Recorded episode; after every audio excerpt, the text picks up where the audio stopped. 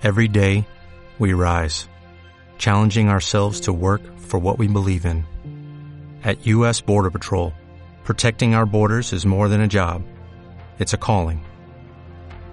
Agents answer the call, working together to keep our country and communities safe. If you're ready for a new mission, join U.S. Border Patrol and go beyond. Learn more at cbp.gov/careers. Nunca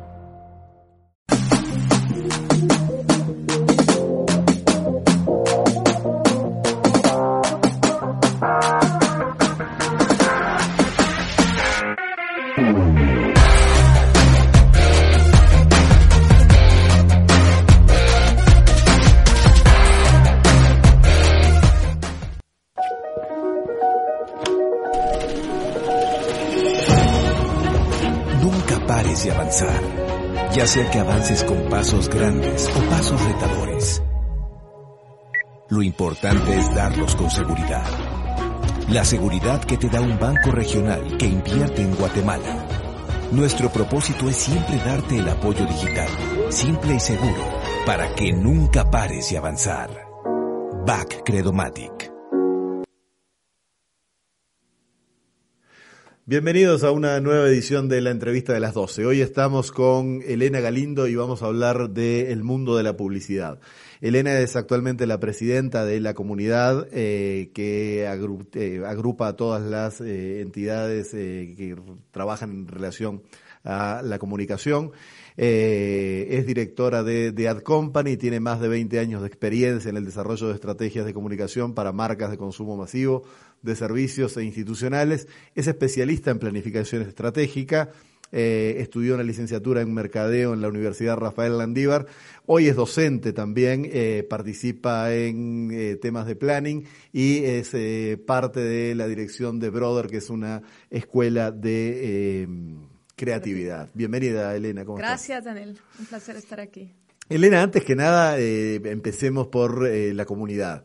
Eh, todos conocíamos la UGAP, que estuvo durante muchísimos años y era lo que aglutinaba todas las agencias de publicidad, pero hoy en día eh, agrupa una cantidad más de diferentes empresas relacionadas a la comunicación.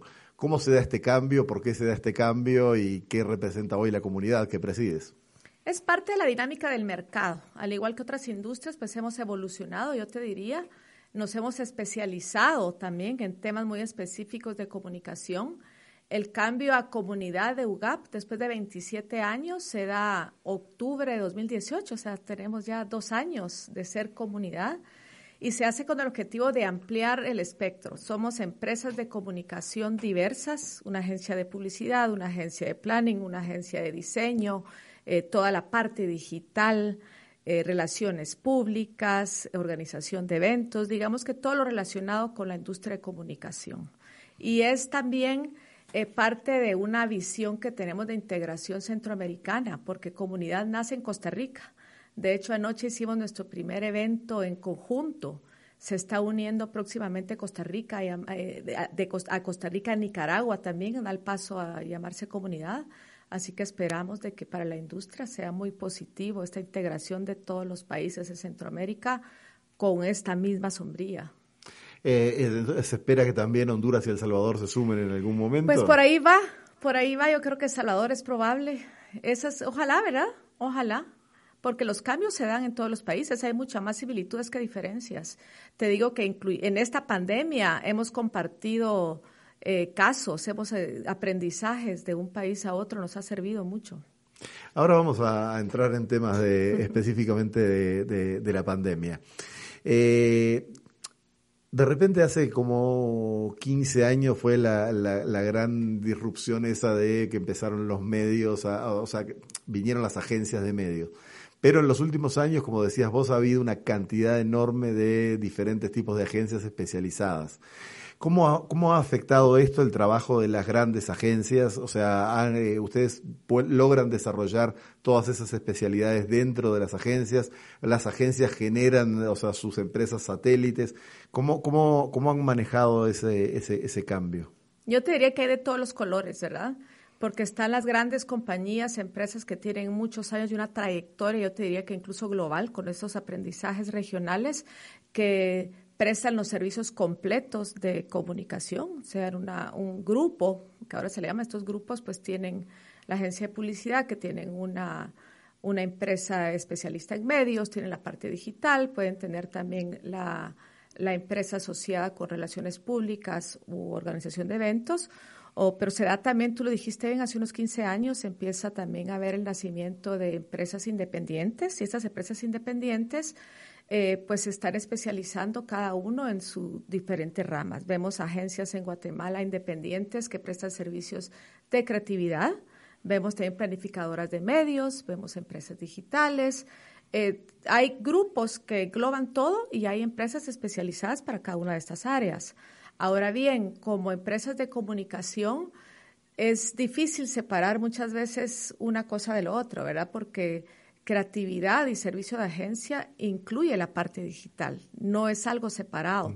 Tienes que saber de medios tradicionales también. Entonces, es una mezcla interesante porque estamos especializados, pero a la vez todos tenemos que saber un poco de todo. Hace un par de semanas hablábamos aquí mismo con Diego Lanzi y yo le hacía esta pregunta que te voy a repetir a, vos. Eh, siempre hay una fascinación alrededor del trabajo de comunicación y especialmente de las agencias de publicidad. ¿Sigue siendo cool trabajar en agencias de publicidad? Sí, te voy a decir por qué. Porque es un trabajo de ideas y cuando uno trabaja con ideas tienes que ser apasionado. Entonces te apasiona una idea, no se te quita de la mente. Cuando estás, trabajas con creatividad estás todo el tiempo pensando. Mucho se habla de los horarios extendidos y sí es cierto que nos toca muy duro. Y es precisamente porque no, no puedes ir a las 5, dejo de pensar. Tal vez estás bañando y se te viene la idea. Eh, es muy apasionante, es muy apasionante. Sigue siendo ese peloteo entre creativos y planning para llegar a una idea integrada. Sí, mucho es de, de toda esta parte mística que está alrededor de la profesión, pero te puedo decir que, que es muy apasionante. Claro que sí. Hay, hay mucha de, nuestra audiencia que no, no está familiarizada con los términos o con, lo, con el mundillo de la, de la publicidad. Eh, y planning es una palabra muy linda y que suena muy bien cuando está aplicada dentro de diferentes frases. Pero ¿cómo, definirías el planning? ¿O cómo, cómo podríamos hacerlo para, para la gente que no anglicismos. Planificación estratégica, ok. Te lo voy a decir como, como le digo yo a mis alumnos o cuando presento los cursos de planificación estratégica. La planificación está presente en toda parte de tu vida. Es cuando tú tienes que establecer un objetivo, tienes que investigar todas las aristas para llegar a ese objetivo y definir un camino. Entonces tienes del, del, punto A al punto C, tienes que desarrollar los pasos que para pasar por el B, eso es planificación. Entonces, cuando hablamos de creatividad específicamente, es que una campaña, una idea, no es un chispazo como la gente cree que se me ocurrió esto, no. Tienes que tener muy claro cuál es el objetivo, tienes que el parte del proceso de planificación es conocer tu entorno. Yo escribo mucho respecto a eso los creativos, los publicistas, los estrategas tenemos que estar conectados con nuestro contexto, con la coyuntura, con el país, con los problemas sociales, porque para llegar a esto tienes que entender ese contexto. Cada pasito va bien planificado. Hay herramientas de planificación también que te ayudan a ir de aquí para allá. básicamente es eso, planear a dónde quieras llegar, pero con un respaldo atrás. Eh, podríamos decir que la creatividad en el aire no podría existir si no hubiera un planning. Pues hay chispazos. Yo te diría que claro que hay chispazos, pero cuando uno habla en realidad de construcción de marcas o pues la creatividad también eh, cumple mucha función social, ¿verdad? Se resuelven muchos problemas, eh, se tiene que traer información relevante para las comunidades tiene que ser pensado, tiene que tener un pensamiento estratégico detrás, tienes que saber lo que dices, ¿verdad? Porque estás teniendo impacto en la gente y ese impacto tiene que ser con responsabilidad y esa responsabilidad empieza desde que de que defines un plan, no es no llegas mucho por casualidad. O eh, llegas y, te atienes a las consecuencias. No, pero, pero es, algo que, que, por ahí la, gente que no está metida en, en, el interior de, de, este negocio, o sea, no entiende que también que, que, existe toda una cantidad de pasos de planificación y que, o sea, la creatividad al final es un resultado, no es, eh, o sea, una, una casualidad. Interesante que lo, que lo, que lo digas, pero cuando uno ve un comercial de 30 segundos en la televisión o uno ve un video en YouTube o un, algo en YouTube que en las redes que dura 7 segundos, 15 segundos, no se imagina que un proceso tal vez de meses, de semanas, con una investigación de mercado donde hablaste con el consumidor, donde investigaste la categoría, qué está diciendo la, la competencia, qué está diciendo las marcas en otros países. Y para solo esa producción también tal vez te tardaste tres días produciéndolo y editando hasta dos meses, sí. Es, lo que tú ves es un resultado de un proceso muy y que largo. Incluso quizás la, idea original fuera muy distinta al, al resultado final. Claro, crees que vas a llegar a un lugar específico y terminas en otro porque la investigación y el proceso te está llevando a otro lado. Ahora, vos sos directora y también sos docente de Brother, que es eh, una escuela de creatividad. Sí. Eh, ¿cómo, ¿Cómo se enseña la creatividad? ¿O cómo alguien que tenga interés en eh, temas de, de, creatividad o que diga, yo quiero trabajar como, como creativo, ¿cómo, cómo, cómo se...? Me encanta que lo preguntes porque también uno está acostumbrado, yo también, te voy a decir que yo vengo de la academia y también estudio literatura, he estudiado mercadeo, entiendo la importancia de la academia, pero cuando tú hablas de creatividad y tenemos los alumnos y te preguntan, bueno, el primer día les decimos, ok, aquí no es un programa donde yo te voy a decir exactamente, vamos a ver esto con este libro de texto, porque la riqueza, digamos, de hacer creatividad es que tú estás aprendiendo de la experiencia personal de cada uno de estos profesores que tiene una larga carrera en creatividad. Y cada uno ha llegado a sus procesos muy personales y tiene formas individuales de, desarrollar las ideas. Hay algo de teoría, pero prácticamente son talleres. Es cada día tú les pones a hacer algo, a desarrollar algo, a poner trabajos, a poner retos y que desarrollen su criterio porque es un área gris donde tú no puedes decir esto está bueno, está malo, te califico a uno a 100, sino que uno tiene que saber con base a todos estos aprendizajes y procesos si va a funcionar o no. Hay una construcción de criterio bien importante. Es, yo te diría, muy diferente a la educación formal. Es un taller de pensar, pulir, pulir, pulir y seguir puliendo y, a base de criterios saber si, si es adecuado. Por ejemplo, he estado llevando a una, a una asimilarlo al tema de fútbol. Eh, ¿Hay un talento especial que tienen los creativos o es un ah, tema de trabajo y entrenamiento? Si tú tienes, claro, tú tienes hijos o los que tenemos hijos y con eso, cuando uno ve, cuando ve un niño que es chispudo, que tiene ingenio, que es divertido, tú dices va a ser un, tiene esa parte creativa definitivamente, ¿verdad? tienes que ser un proceso de pensamiento muy rápido tenés tampoco que tener eh, eh, no miedo a desarrollar tus ideas, tenés que ser muy explorador, muy inventivo, imaginativo, ¿verdad? Que eh, en una agencia de publicidad o en una empresa que trabaja con creatividad siempre está la parte, nos dicen a la gente de planning que de hecho tenemos que ser creativos, pero como los que aterrizan. Pero esta gente creativo es de los que se van volando y qué bueno, y qué bueno, y que a veces hay que guiarlos y traerlos de vuelta, pero sí, es una parte de eh, yo te diría, de personalidad que desde pequeño se trae, ¿verdad?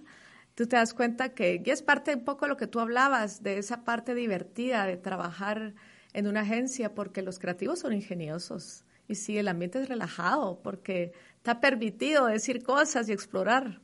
En el, en el mapa de Centroamérica, por restringirnos al área más cercana, eh, ¿cómo está catalogada la creatividad guatemalteca?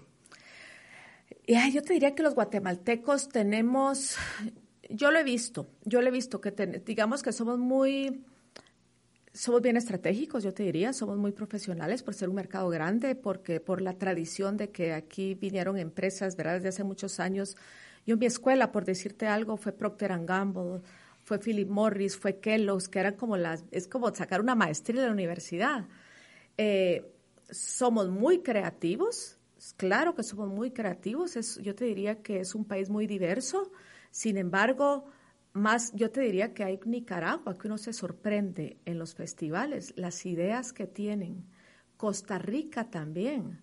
A mí siempre me sorprende Nicaragua, si tú estuviste en la, en la edición pasada del Festival de Antigua, la premiación, la cantidad de premios que ganó Nicaragua y Costa Rica. muchas veces no tiene relación con el tamaño del país, ¿verdad? Sino con el tamaño de los retos y cuando hay retos políticos, cuando hay retos sociales, la, creatividad florece, te, tienes más cosas que decir y más cosas con que trabajar. Eh, bien, bien interesante ese tema, que no tiene que ver también con la cantidad de recursos que se tienen a disposición, sino con la forma en de, utilizarlos para generar esa creatividad. Y cuando tú te das cuenta del poder de la comunicación y hay temas que te tocan, si es un ser sensible, por eso es de que en los festivales hay tantas campañas de fin social, porque querés utilizar esas herramientas para levantar, levantar tu voz, para crear cambios. Entonces estos mercados generalmente tienen ideas bien relevantes, lo que nos pasa en Guatemala también, ¿verdad? Estamos hablando con Elena Galindo, vamos a hacer una muy breve pausa y enseguida volvemos y seguimos hablando del mundo de la publicidad.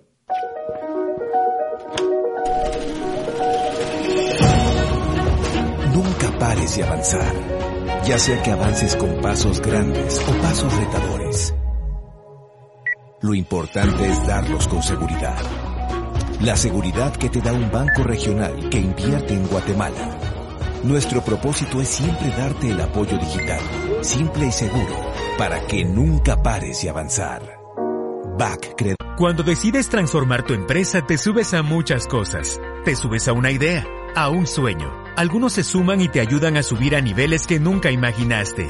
Súbete a la innovación, a la seguridad, a la tecnología. Súbete a Claro Cloud para que tu empresa suba día a día con la infraestructura y cobertura de la compañía con mayor alcance de Latinoamérica. Atención personalizada en tu idioma, todos los días y a cualquier hora. Actualización constante, facturación unificada, cerca de ti. Súbete a Claro Cloud. Contacta a tu ejecutivo de ventas o escribe a solucionesclaro.claro.com.gt.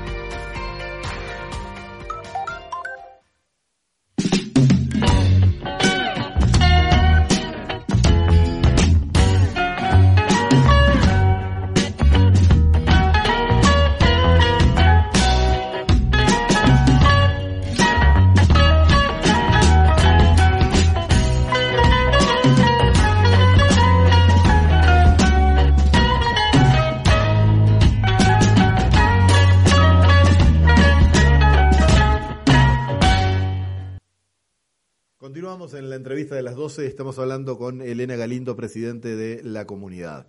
Eh, Elena, cuando asumiste tu cargo en la presidencia en febrero de este año, eh, hacías declaraciones en las cuales se esperaba tener un gran año, que había grandes expectativas en la industria y un par de semanas después cayó la bomba de la pandemia. Me comí mis palabras. No, bueno, yo, también pensaba lo mismo que vos en febrero. Fíjate, Daniel, que eh, sí, nos agarró como a todos de sorpresa. Sin embargo, cuando se empieza a hablar de temas de la pandemia, lo que hicimos nosotros como asociación fue muy interesante porque tuvimos, ahí sí que el tiempo es relativo, como se dice, porque a pesar de ser pocas semanas que nos llevaba de previo España y otros mercados en Europa, lo que hicimos es, ver hacia ellos.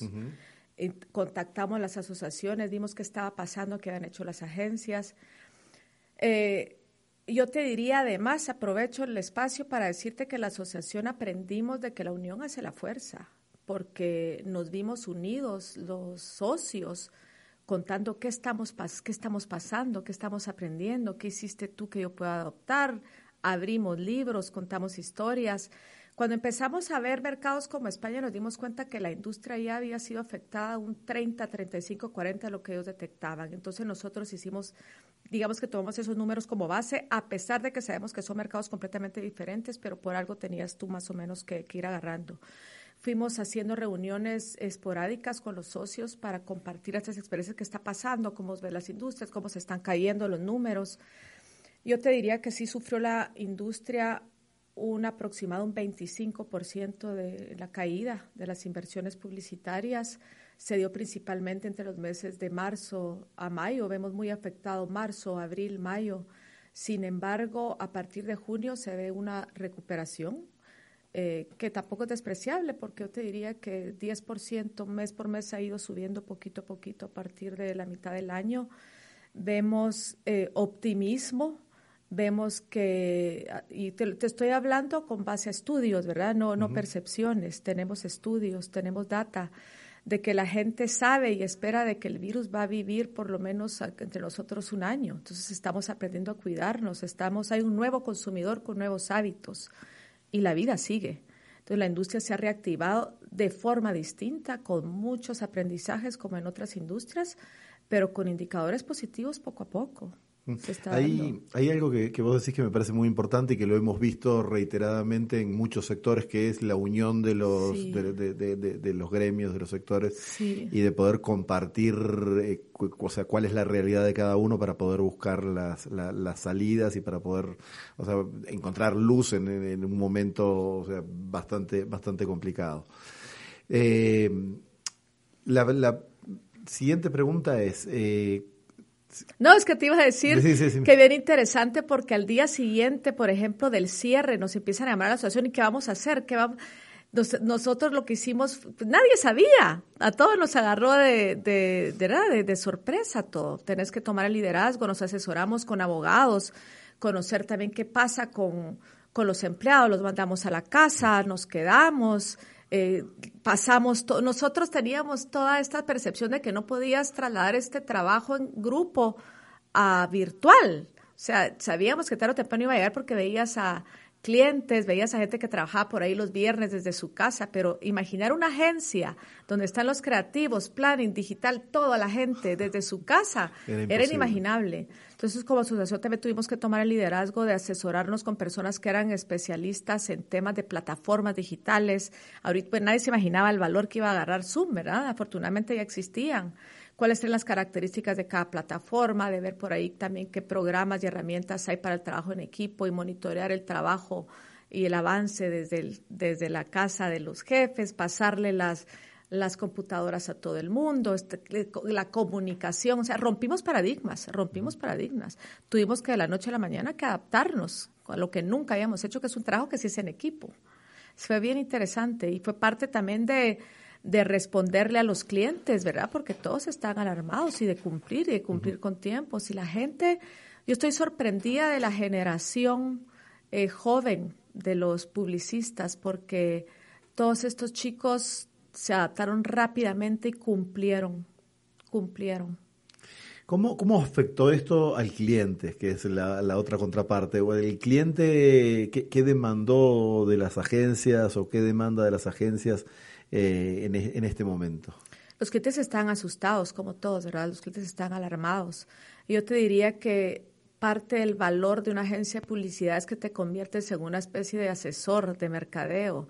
Y ahí viene otra vez el planning porque entonces tú investigas qué está pasando, qué están haciendo nuestros colegas en Colombia, o platicas entonces con la gente de la asociación en Costa Rica.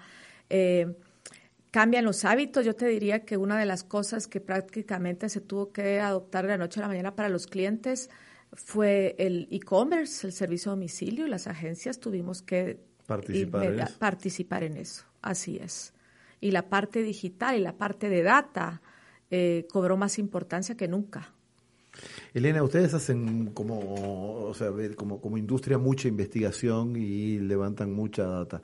La pregunta es, ¿podemos hablar de que haya un nuevo tipo de consumidor post-COVID o el consumidor va a ser el mismo? Sí, lo hay. Yo te voy a decir que también hay dos caras de la moneda, porque depende de qué tan cerca te ha afectado la pandemia. Y yo te dividiría los grupos en términos de edad, los grupos de edad, digamos, los jóvenes que son los que menos en términos de salud les afecta, son los que más, los que menos temor tienen, ¿verdad?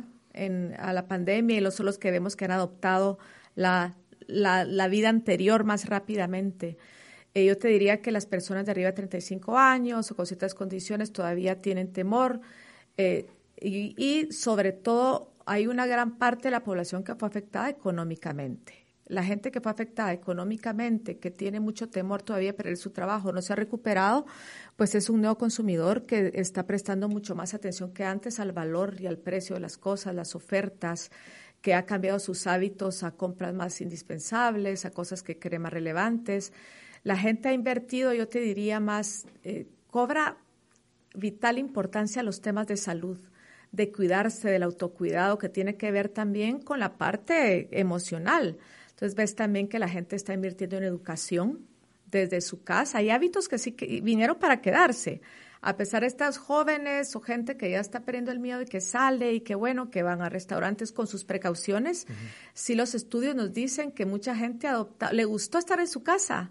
Ves una nueva vez que todas estas personas que se mantenían disponibles todo el tiempo para el trabajo y entre el tráfico, encontraron un nuevo sentido en la vida trabajando desde casa, donde pues, si tienes un entorno familiar del que te sientes cómodo, están felices de poder almorzar con su esposa, con su esposo, con sus hijos. Toda esta parte uno lo redescubrió, lo descubrió y esperamos que conforme uno vaya avanzando a la nueva normalidad, de todas maneras uno va a dar prioridad a esos hábitos. La gente puso su casa más bonita, te a decir que los hábitos también, según los estudios, ven interesante cómo han adoptado eh, hobbies como la jardinería, como las herramientas, aprender a hacer algo en tu casa, la lectura, a la gente le gusta disfrutar de un buen libro, clubs de lectura, todos estos grupos también que hay a través de Zoom, recibir clases, las clases de yoga o de ejercicios desde la casa, hay muchos nuevos hábitos. Sí, muchos me imagino que traquear todos esos nuevos hábitos es un trabajo enorme poder generar los insights necesarios para ayudar a la Hay un insight que me fascinó. Hay un insight que me encantó que fue descubierto a través de la pandemia, que es que estamos viviendo la vida en un carril un poco del carril lento de la vida, que le bajaste un poquito las revoluciones y que te diste cuenta realmente lo que importa que al final tu círculo cercano es más importante que nunca, que cuánto tiempo le habías dejado de dedicar a tu hijo pequeño, cuántos momentos te has perdido por el trabajo cuando puedes combinar ambas cosas. O sea, hay un corrimiento hacia el carril más lento. Sí. Sí, es hermoso, ¿verdad? Buen, buen tema, no lo, no lo, he visto así. Y yo te puedo decir que también estos horarios extendidos nos afectan a todos porque no son las 8 de la noche y seguís trabajando. Pero de alguna manera compensó porque tuviste un almuerzo donde cocinaste. Este es otro insight, la gente ha aprendido a cocinar.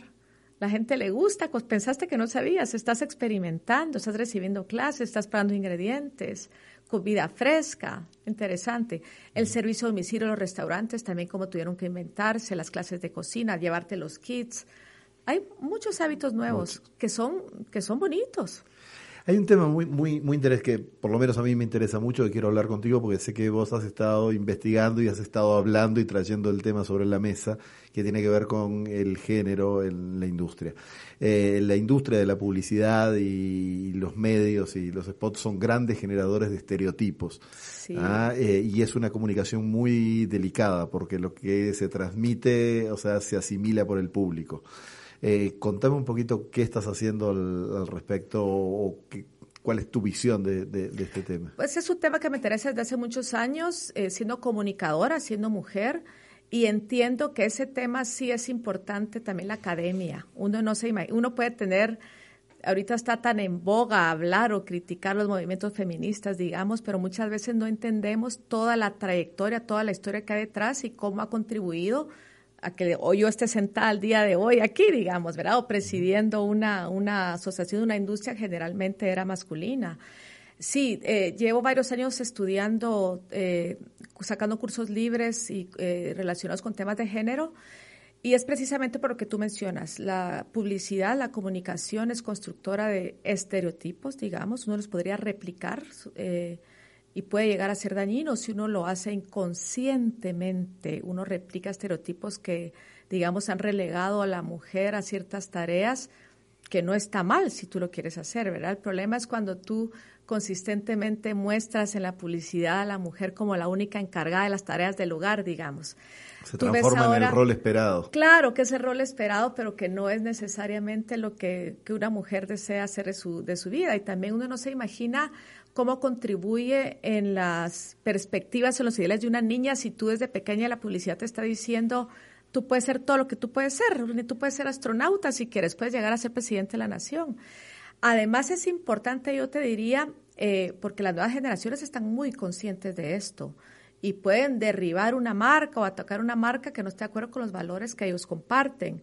Vemos cada vez más que son pequeñas cosas que hacen una gran diferencia cuando tú ves cuando la familia cocina en conjunto, que es, que es una parte hermosa compartir la cocina con tu pareja, con tus hijos, ¿verdad? Que no sea necesariamente la mujer la que lleva la comida.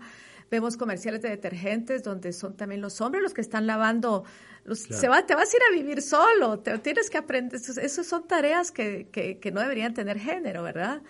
Eh, y muchas veces las mujeres también estamos inmersas en este mundo y no lo vemos. Entonces no basta, digamos, ser mujer publicista para transmitir el mensaje, sino estar consciente de cómo puedes ir derribando estos estereotipos.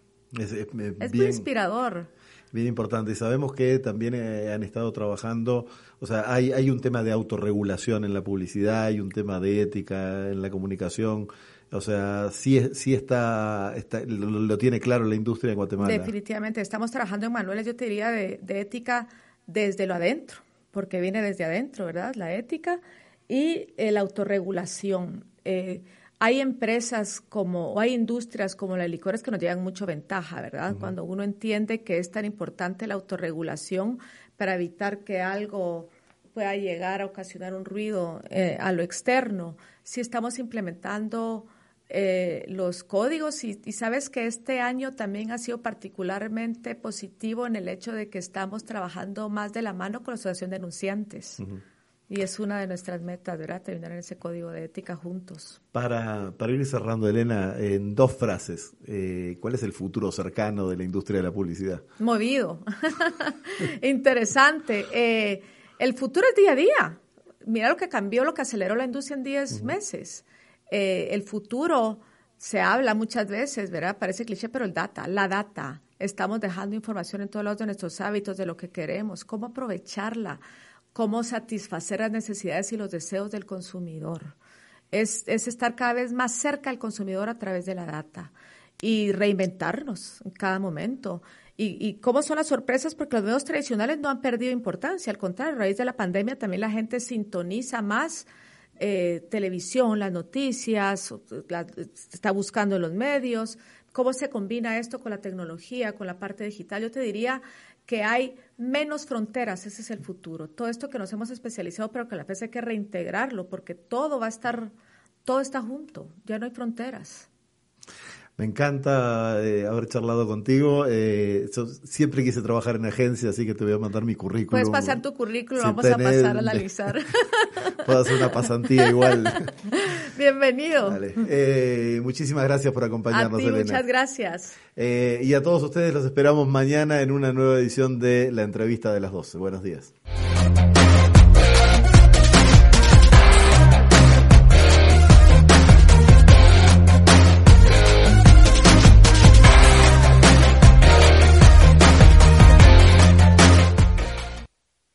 As a new Western Union customer, you can enjoy a $0 transfer fee on your first international online money transfer. Send money to your family and friends back home the fast, easy, and reliable way. Visit westernunion.com or download our app today to get started, and your first transfer fee is on us. FX gains apply, not available for credit cards and transfers to Cuba. Services offered by Western Union Financial Services Inc. and MLS 906983 or Western Union International Services LLC and MLS 906985.